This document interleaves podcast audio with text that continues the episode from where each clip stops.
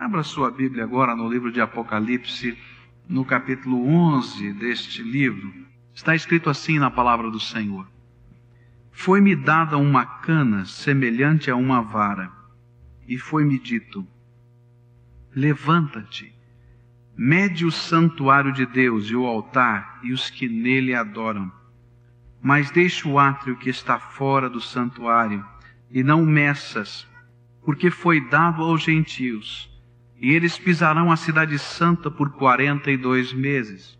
E concederei às minhas duas testemunhas que, vestidas de saco, profetizem por mil duzentos e sessenta dias. Estas são as duas oliveiras e os dois candeeiros que estão diante do Senhor da terra.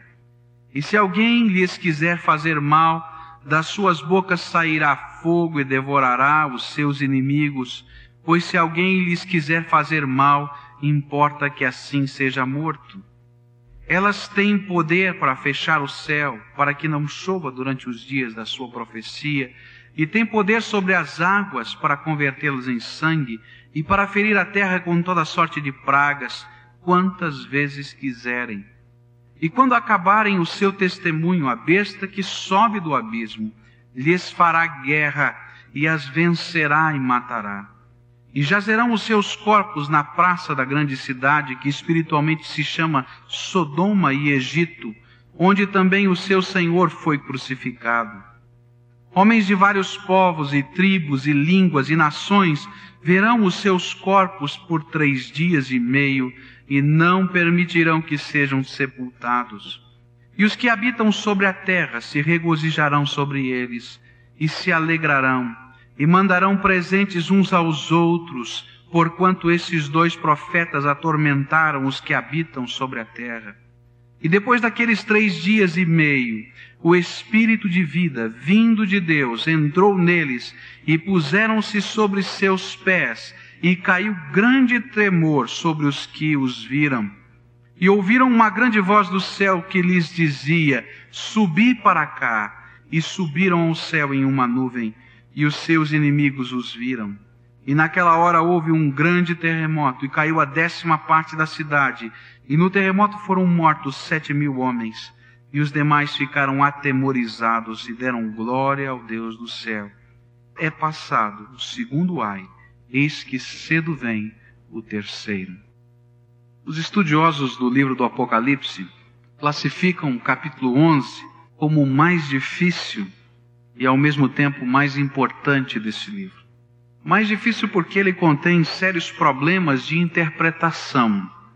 E ninguém poderá dizer que tem a palavra final com relação à interpretação deste capítulo.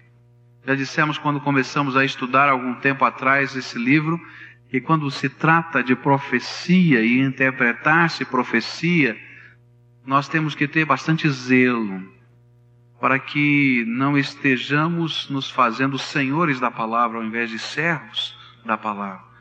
E haverá coisas que não estarão claras, que nós vamos depender de revelação, de discernimento de Deus, quem sabe ao longo da nossa própria vida, da nossa própria história.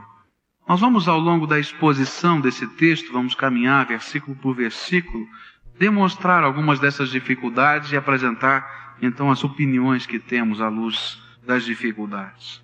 Mas a importância desse capítulo está no fato de que ele contém um resumo de todo o conteúdo restante do livro de Apocalipse. Ele, na verdade, é uma introdução que mostra tudo o que vai ser dito daqui para frente. Está ali colocados várias coisas que vão acontecer no final da história e que a Bíblia vai revelar com detalhes agora estão de modo compacto apresentado nesse capítulo. Nós vamos começar com os dois primeiros versículos.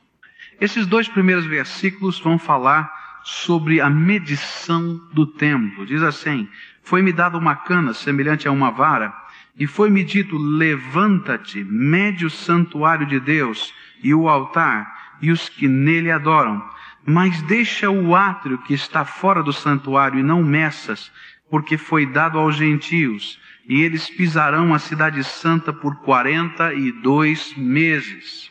O que significa esta medição? Não é a primeira vez na Bíblia que esta figura de medir a cidade vai surgir, ou de medir o templo vai surgir. A gente vai perceber que ela vai aparecer lá em Zacarias, capítulo 2, versículos de 1 a 5, onde é medida a cidade de Jerusalém e a interpretação que o Espírito de Deus dá a Zacarias é que ela está sendo medida para que seja protegida e guardada. Vai aparecer essa mesma figura de medir em Ezequiel capítulo 40, 41, 42 e 43, onde nesses capítulos Ezequiel acompanha o anjo que mede o templo na cidade de Jerusalém.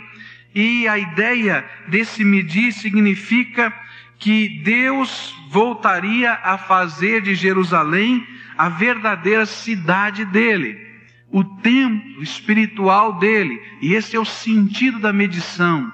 Uma proteção de Deus, uma aprovação de Deus, um investimento de Deus naquela cidade. Existem alguns textos no Velho Testamento onde medir também vai aparecer no sentido de delimitar uma cidade para sua destruição. E aí nós podemos entender que uma cidade pode ser medida para bênção ou para maldição. Esse é o sentido da palavra de Deus. Para mim, aquilo que entendo nesses dois versículos é que esta cidade está sendo medida para bênção. E a ordem é mais ou menos essa: olha, você vai medir o santuário de Deus, o altar e os que nele adoram. E aí a gente já pode entender que a medida agora não é tão literal, porque ele não quer saber a altura dos adoradores, qual é o tamanho deles, mas ele está de alguma maneira identificando o santuário de Deus aqui na terra. Ele não está falando do templo de Jerusalém, porque nesta época em que João escreveu esta, esta profecia, o templo de Jerusalém deveria já estar derrubado pelo menos 20 anos. Não existia mais o templo. A cidade de Jerusalém havia sido queimada pelos romanos no ano 70 depois de Cristo, e o livro de Apocalipse provavelmente entre o ano 90 e 100 foi escrito. Então, de que templo é esse que ele está falando? No meu entender, o Senhor volta a dizer ao seu povo, a igreja de Jesus, que estava sendo perseguida, aquela igreja que estava sendo ameaçada, aquela igreja que vivia nesses momentos da história escondida nas cavernas, esta igreja que era uma igreja subterrânea, no sentido de subversiva, que o povo, que o governo perseguia, e por isso João estava preso, por causa da perseguição romana, que ele mesmo havia guardado e selado o seu povo. Para mim, aqui esses dois versículos retornam à ideia do capítulo 7 de Apocalipse, onde Deus estava contando e marcando os seus servos para salvação, para proteção e preservação através do Espírito Santo de Deus.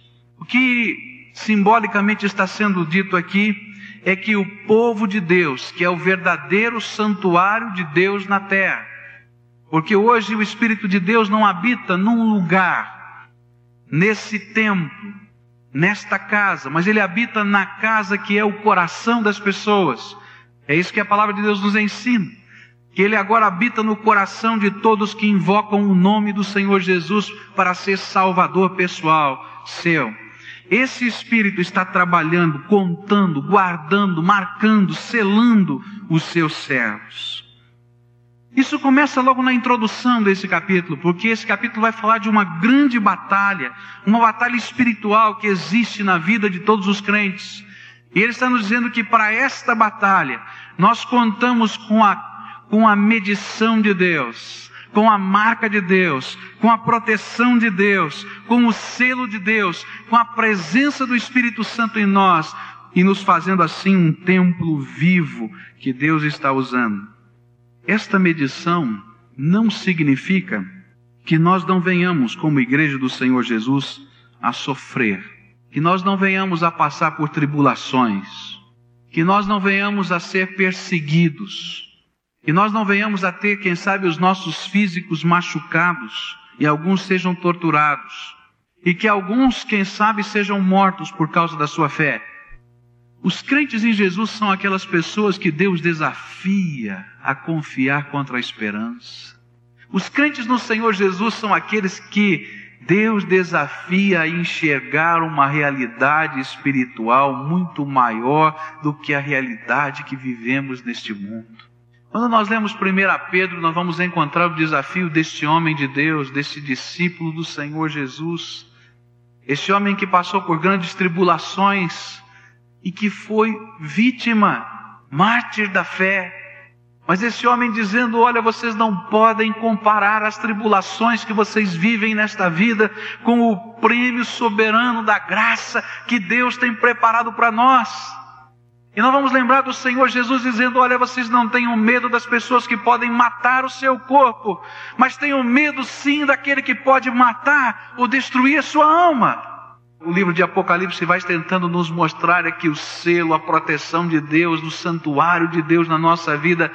Ninguém pode tocar. Nós somos selados para a salvação e o diabo não tem poder sobre a nossa vida. Ainda que às vezes passemos tribulações, injustiças, ofensas, problemas e angústias nessa vida. O Senhor está conosco no meio de todas estas coisas. Ele continua sendo nosso Senhor, Salvador e protetor.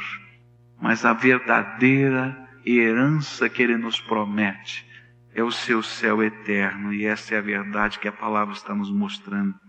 Nunca há na palavra de Deus, especialmente no livro do Apocalipse, promessa de uma vida cristã fácil. Nós estamos vivendo dias em que muitas pessoas estão prometendo vida cristã fácil. Eu quero dizer para você que essa doutrina não vem da palavra de Deus.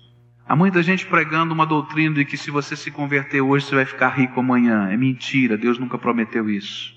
Há muita gente prometendo que se você se converter hoje, você nunca mais vai ter doença na sua vida. Mentira, Deus nunca prometeu isso. Eu creio num Deus que cura. Eu creio num Deus que faz milagres. Mas a palavra de Deus nunca me prometeu que não haveria mais enfermidade nessa terra. Porque o último inimigo a ser derrotado é a morte, diz a palavra de Deus. Quando tocar a última trombeta, esse inimigo vai ser derrotado. Ressuscitarão os mortos e não vai haver mais morte. Mas enquanto houver morte nessa terra, vai haver doença. Existe muita gente pregando um compromisso água com açúcar com Jesus. Tipo de compromisso de que Deus dá-me o teu reino. Tua vontade eu não tenho tanta certeza em fazer. Eu quero dizer para você que não existe evangelho assim. Quando se aproximaram os escribas e fariseus diante de João Batista e que queriam algum tipo de compromisso desse jeito, eu estou disposto a participar da cerimônia, eu estou disposto a participar da festa, eu estou disposto a participar, quem sabe, do apelo do sermão, mas não estou disposto a mudar de vida. Ele olhou para aqueles escribas e fariseus e disse assim: raça de víboras. Quem disse para vocês que vocês vão escapar do fogo que incendeia esta floresta? Não vão, não. Fogo já está chegando aí. Porque não existe, meus irmãos, vida cristã sem compromisso. Não existe vida cristã sem fidelidade. Não existe vida cristã sem mudança. Não existe vida cristã sem santificação. Se não houver uma busca na nossa vida em acertar as coisas que estão erradas por causa da palavra de Deus, por causa da mensagem do Senhor, então eu posso duvidar do tipo de fé que eu tenho. E agora a palavra de Deus começa a dizer justamente isso. Quando ele manda medir o templo, dizendo que esses estão selados, protegidos, marcados, ele não manda medir toda a área do templo. Olha só o que a Bíblia diz assim, versículo 2: Mas deixa o átrio que está fora do santuário, e não o meças, porque foi dado aos gentios e eles pisarão a cidade santa por 42 vezes. Quando a gente pensa no templo de Jerusalém, o templo de Jerusalém era feito por vários espaços diferentes. Existia um espaço que se chamava o Santíssimo Lugar, onde estava a Arca da Aliança, onde uma vez por ano o sumo sacerdote oferecia uma oferta especial para a remissão dos pecados do povo. Existia um outro lugar chamado Santo Lugar, onde os sacerdotes entravam e faziam as suas oferendas, oferendas para perdão dos pecados, oferendas de ação de graças e assim por diante. Existia um outro lugar que era chamado o Pátio dos Israelitas, o Pátio dos Homens, onde os homens entravam para adoração. Existia um outro lugar que era o Pátio das Mulheres. Tudo isso dentro da construção. Mas existia um lugar externo, ainda dentro da construção, que era o Pátio dos Estrangeiros. E o que a palavra de Deus está dizendo é o seguinte: olha, você vai medir o Santíssimo Lugar, o Santo Lugar, o lugar dos homens, o lugar das mulheres, mas não vai medir esse pátio aqui do lado de fora. E aí ele começa a nos ensinar alguma coisa. Existe sempre e durante toda a história da igreja uma grande pressão para o mundo entrar dentro do santo lugar. Há uma batalha na sua vida. Essa batalha não acontece, meus queridos, aqui nesse ambiente apenas, ainda que aconteça aqui dentro, mas acontece principalmente dentro do seu coração. O santo lugar de Deus hoje é o seu coração, onde o Espírito Santo habita. E existe uma batalha muito grande na sua própria vida para que outras coisas estejam no santo lugar de Deus. E o que vai acontecendo é que muitas vezes nós vamos permitindo que a nossa vida adquira estas características que não vêm do céu, que não são da graça, na forma de pensamentos, na forma de atitudes, na forma de palavras, de intenções, de alvos de vida.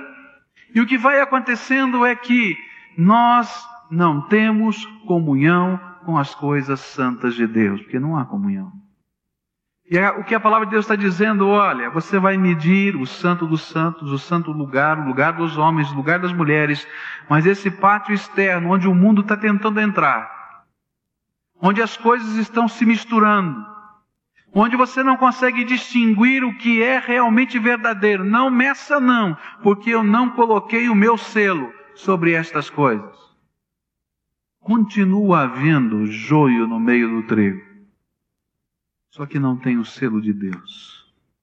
Há muita gente que está na igreja, que canta, que ora, que louva, que lê a palavra, mas está faltando compromisso genuíno com o Senhor Jesus.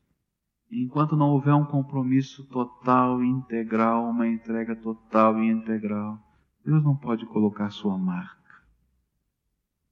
Deus não pode colocar o seu selo. Ele não pode bater o carimbo de aprovado porque não está aprovado. Olha bem para a tua vida, é isso que a palavra de Deus está falando. Ele vai nos dizer que existe um tempo, 42 meses. 42 meses vai aparecer esse tempo várias vezes aqui nesses próximos capítulos, capítulo 11, 12, 13. Ele vai aparecer de várias formas. 42 meses ou 1260 dias, você multiplica 42 por 30, vai dar 1260 dias. Vai aparecer na forma de três anos e meio, que é mais ou menos isso. 42 meses dá três anos e meio. Não é? E a gente vai vendo que esse tempo é mais ou menos delimitado. E o que que Deus está tentando nos revelar quando Ele fala desse tempo? Toda vez que a Bíblia fala sobre tempo, ela não está preocupada em marcar para você uma data na folhinha. Tal dia Jesus vai voltar. Não. Ele tem um ensino para nós.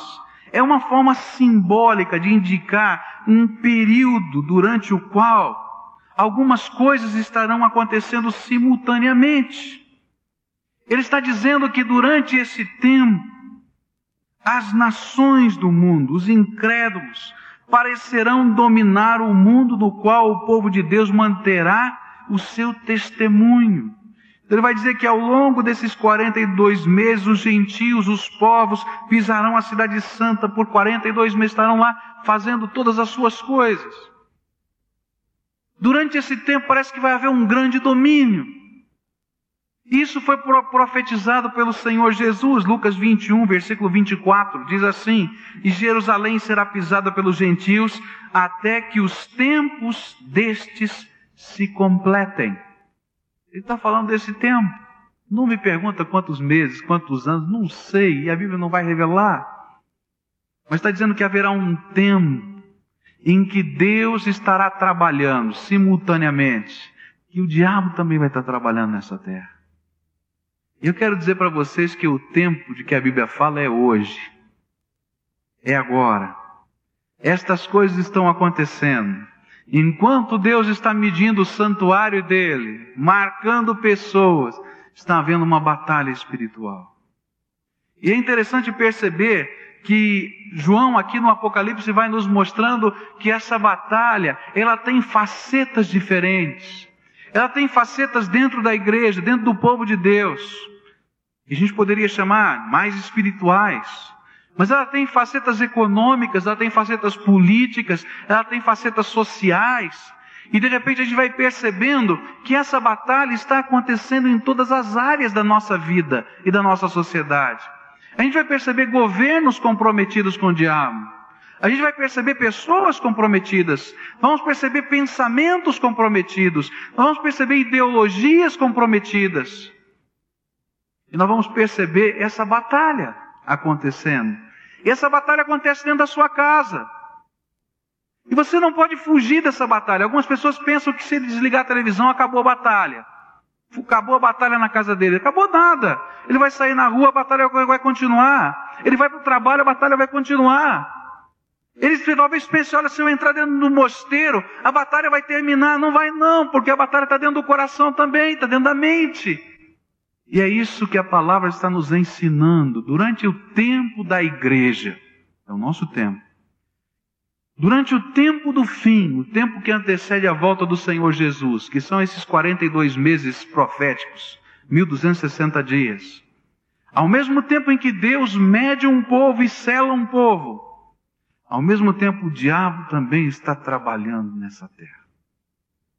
Eu não preciso provar isso muito. Basta você andar na rua. E você vai encontrar pessoas pregando o Evangelho. Talvez você seja uma delas.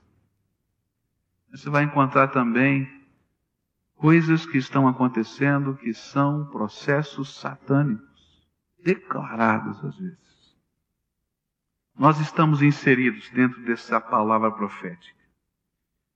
Estes 1260 dias ou 42 meses proféticos estão sendo contados desde a ascensão do Senhor Jesus até a sua volta. E quem conta esse tempo é Deus. Nesse período, nós que somos servos do Altíssimo, temos sido contados e selados. Nós, na verdade, somos o santuário de Deus na terra. Não mais apenas um templo, uma construção, mas é a nossa vida.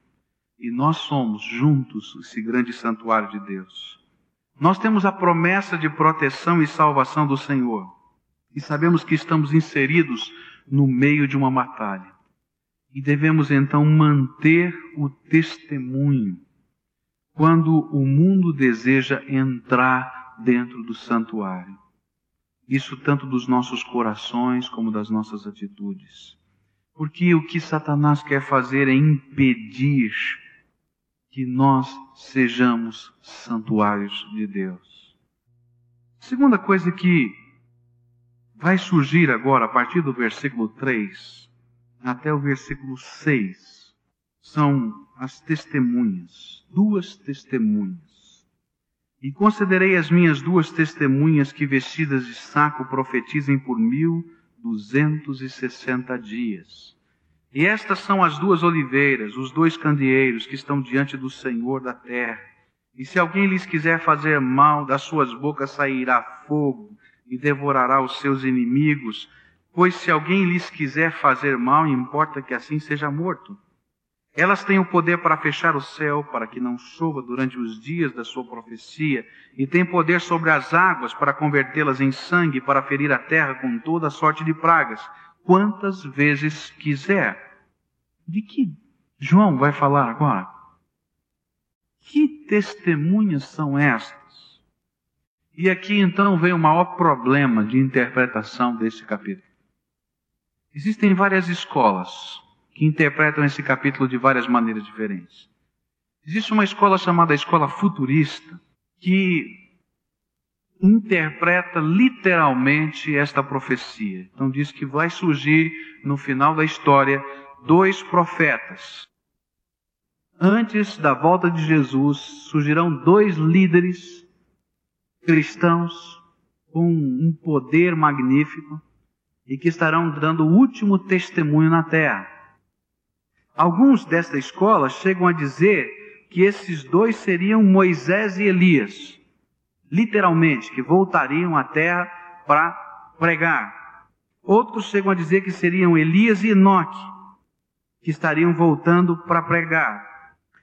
A grande dificuldade que eu tenho para aceitar esta interpretação está em Mateus 17, especialmente quando fala de Moisés e Elias, ou de volta de mais alguém. Mateus 17, versículos 11 a 13, onde Jesus nos ensina que o profeta Elias, que voltaria, não era, vamos dizer assim, a volta física de Elias, mas era um profeta à semelhança dele. E ele disse: Ele já veio, e era João Batista. Ele vai dizer exatamente isso. E o profeta que viria à semelhança de Moisés também já veio, que era Jesus. E então fica muito difícil crer que eles estariam voltando à terra. Talvez ficasse mais fácil crer que Deus vai levantar dois profetas magníficos nesse período final da história. Não sei. Mas eu tenho algumas dificuldades com esta escola. Existe uma outra escola que também é bastante complicada. É a escola histórico contínuo. Eles interpretam os 1260 dias como se fossem 1260 anos. E eles dizem que esse é o período da apostasia da igreja até a reforma. E as duas testemunhas seria uma verdadeira igreja que permaneceu ao longo da história. Alguns dessa escola dizem que essas duas testemunhas foram os grandes reformadores, Lutero e Melanchthon, que surgiram e que profetizaram contra os erros da igreja. Existem algumas dificuldades nessa linha de interpretação, porque ela faz com que todo o Apocalipse seja apenas um livro profético futurista. Então já aconteceu o cumprimento no passado, mas não teria nenhuma mensagem para o povo que recebeu esse livro naquele tempo. Então João não estaria passando nenhuma mensagem de consolo, simplesmente oráculos futuristas. E não seria então aquilo que João diz que é o seu livro, um livro de consolação e ânimo à igreja sofredora do seu tempo e de todos os tempos. Então, para mim, parece muito difícil crer nessa interpretação. Existe uma outra escola, que é chamada escola exegética, e vê nestas duas testemunhas a igreja de Jesus Cristo, tanto judaico como a gentílica, tipificada num modelo, num exemplo, onde nós poderemos compreender a missão desta igreja como testemunha do Senhor a autoridade desta igreja e o destino desta igreja. Para mim, me é mais fácil crer nesta interpretação de que essas duas testemunhas sejam a igreja de Jesus tipificada nessa linguagem simbólica que todo o livro de Apocalipse apresenta. Se esta é a interpretação, então nós poderíamos dizer que o grande arauto do fim é a igreja de Jesus. E agora eu queria que vocês parassem para pensar na nossa responsabilidade. Jesus deixou a igreja durante esses 1260 dias, durante esses 42 meses, que é o tempo que vai desde a sua ressurreição e ascensão até a sua volta, como a testemunha ou as testemunhas da mensagem do Evangelho. E isso pode ser comprovado em toda a palavra. Qual é a missão da testemunha? Qual é a missão da testemunha? Veja só o versículo 3. E concederei as minhas duas testemunhas vestidas de saco, que profetizem por mil duzentos e sessenta dias. Qual é a missão? A missão é ser testemunha profética do Senhor Jesus. E eu quero dizer, meus irmãos, que esta é a missão da igreja. Ser testemunha profética, poderosa do Senhor Jesus. Vejam só o que o Senhor Jesus disse, suas últimas palavras para a sua igreja. Atos 1, versículo 8. Mas recebereis poder ao descer sobre vós o Espírito Santo, e ser-me-eis testemunhas tanto em Jerusalém como em toda a Judéia e Samaria e até os confins da terra.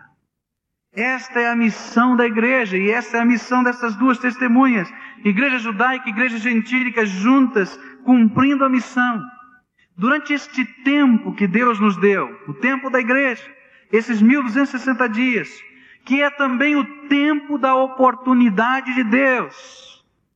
Sabe por que, que Deus está permitindo que as pessoas que às vezes não têm nenhum compromisso com Ele estejam no pátio de fora do templo? E às vezes parecem estar no controle das coisas e parecem estar dirigindo o mundo. É porque Deus, pela sua misericórdia, ainda não julgou essa terra. Irmãos, acho que seria difícil para Deus dos céus dizer: bom, agora chega, vou intervir, vamos acertar, vamos colocar a justiça no lugar, vamos colocar no prumo. Eu fico sempre pensando em Abacuque. Abacuque estava irado porque o seu povo estava vivendo injustiça Aquele povo era mau, havia lá os seus juízes roubavam, eram ladrões, os seus governantes eram hipócritas, eram mentirosos, eram corruptos. Ele via o povo sofrendo, ele via tanta coisa errada e dizia: Deus, como é que o senhor pode ver isso lá do céu e não faz nada? O senhor tem que fazer alguma coisa, Deus. E ele sobe na torre de vigia para orar. E Deus então lhe responde: Estou fazendo, só que a hora que eu contar para você o que eu estou fazendo, você vai ficar espantado. Não pode contar, Senhor, estou esperando a tua justiça. E estou dizendo, estou mandando o exército babilônico acabar com esse negócio aqui. Aí diz, Deus, Senhor vai acabar com essa terra. E esse templo tão bonito vai ser destruído. E todo mundo vai ser preso. E todo mundo. Não pode, Deus. Como é que você vai fazer uma coisa tão terrível? Se você não está me pedindo justiça, eu tenho que julgar, você não sabe que não tem um santo aqui nessa terra? Nem você. Eu tenho que julgar o pecado de todo mundo. É isso que às vezes a gente não entende. Você sabe por que, que parece que Deus é tão passivo? Porque nesses 1260 dias, que é o tempo da graça, Deus, com toda a paciência, com todo o amor, tem esperado a sua conversão, a sua entrega. O seu grito, Senhor, entra na minha vida e me transforma. E ele com alegria fica torcendo, dizendo: Eu quero selar você com o meu Espírito Santo. Eu quero invadir a tua vida com o meu amor. E para poder esperar você, ele vai ter que esperar esse tempo acontecer.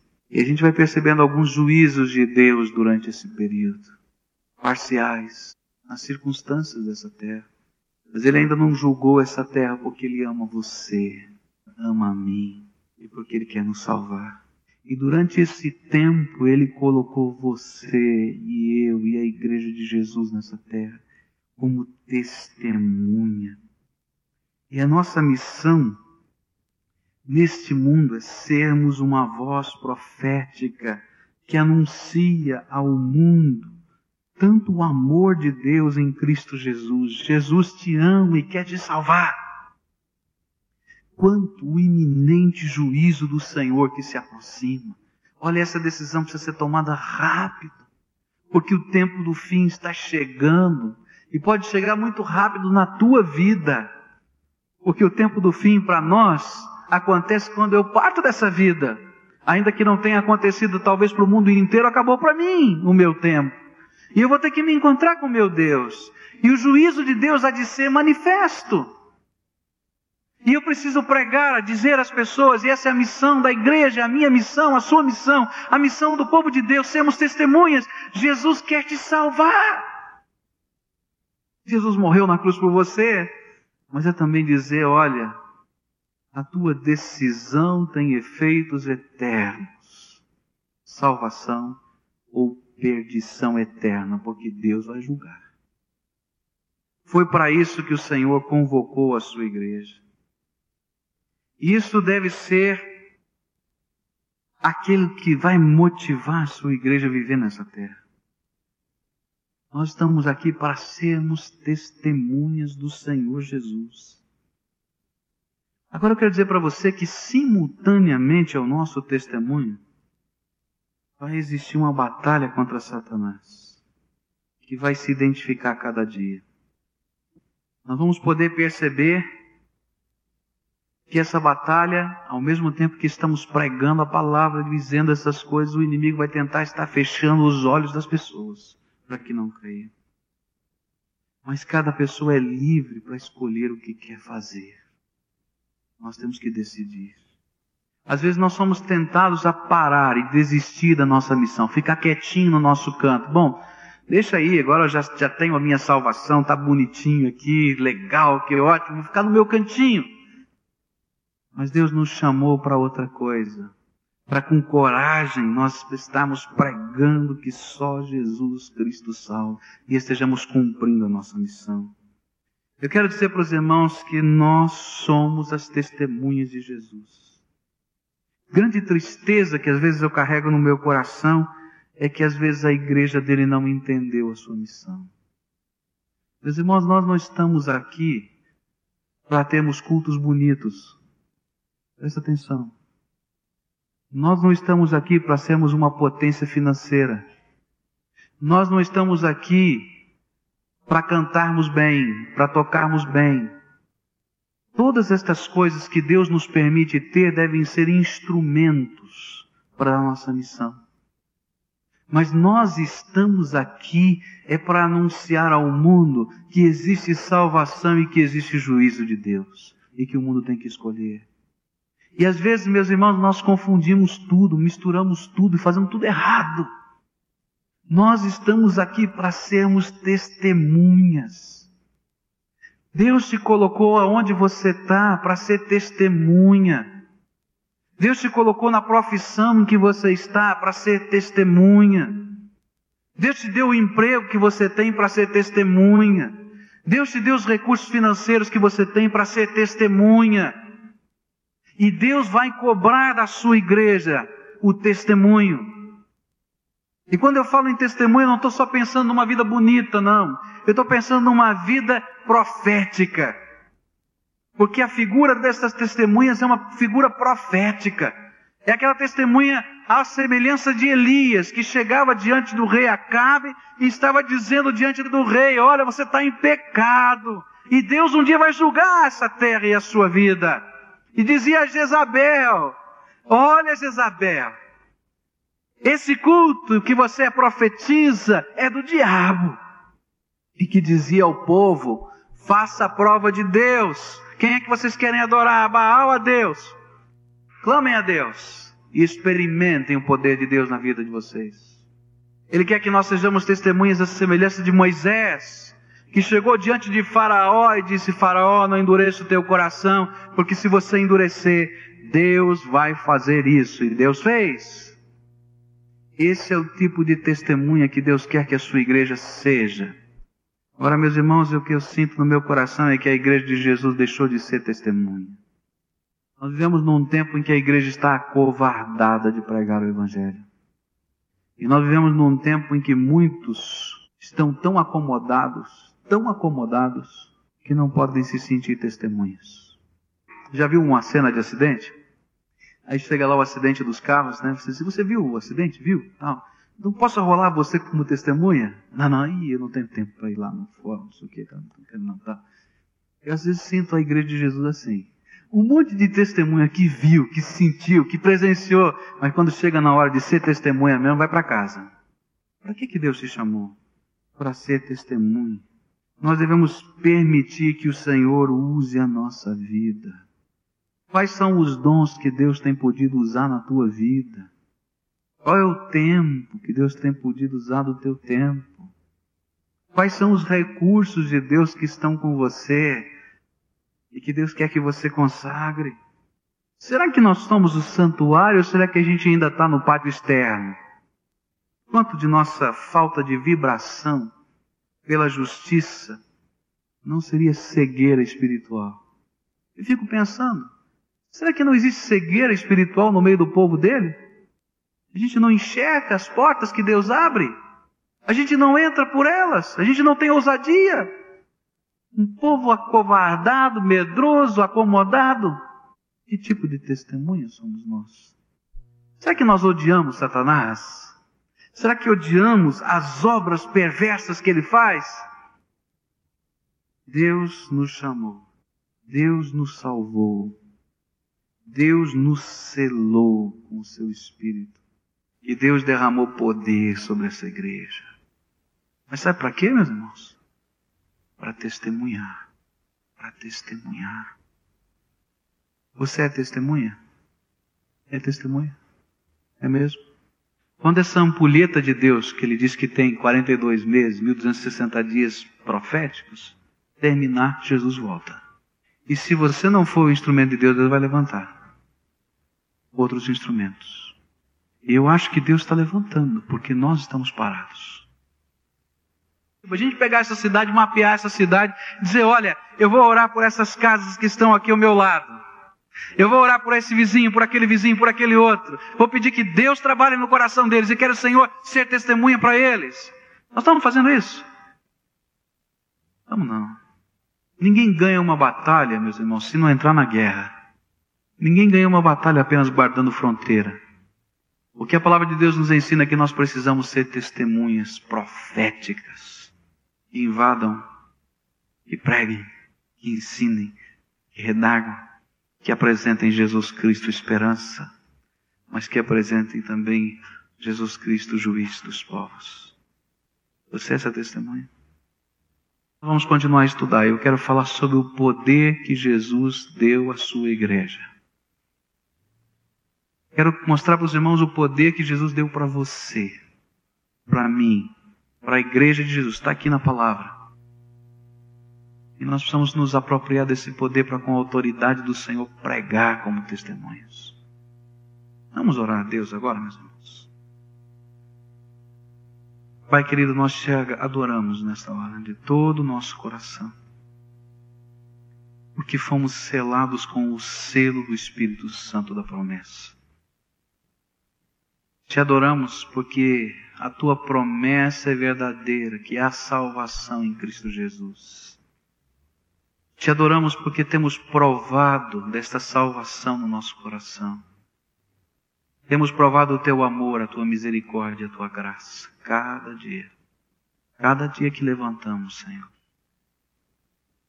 Nós queremos confessar a Ti. E nem sempre, Senhor, estamos separando o que é santo do que não é santo. Perdoa-nos, Senhor, por isso. Eu quero te pedir nessa hora que haja um quebrantamento do Espírito Santo aqui, Senhor. E que o teu Espírito mostre o compromisso que tu queres que estejamos firmando contigo. Eu quero, Senhor, também te pedir que nesta hora tu levantes no meio deste povo as tuas testemunhas, Senhor Jesus. Ah, Senhor, dá-nos coragem, dá-nos ousadia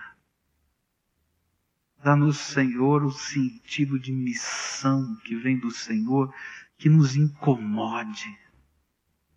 Ó oh, Senhor, eu quero te pedir que o Senhor incomode o coração do teu povo, mostrando a perdição, mostrando a necessidade de salvação, mostrando a angústia dos homens, para que nós sejamos, Senhor, a comunidade da misericórdia, a comunidade da salvação, e que nós estejamos indo lá, Senhor, apresentar Jesus. Abre os nossos olhos para enxergar pertinho de nós.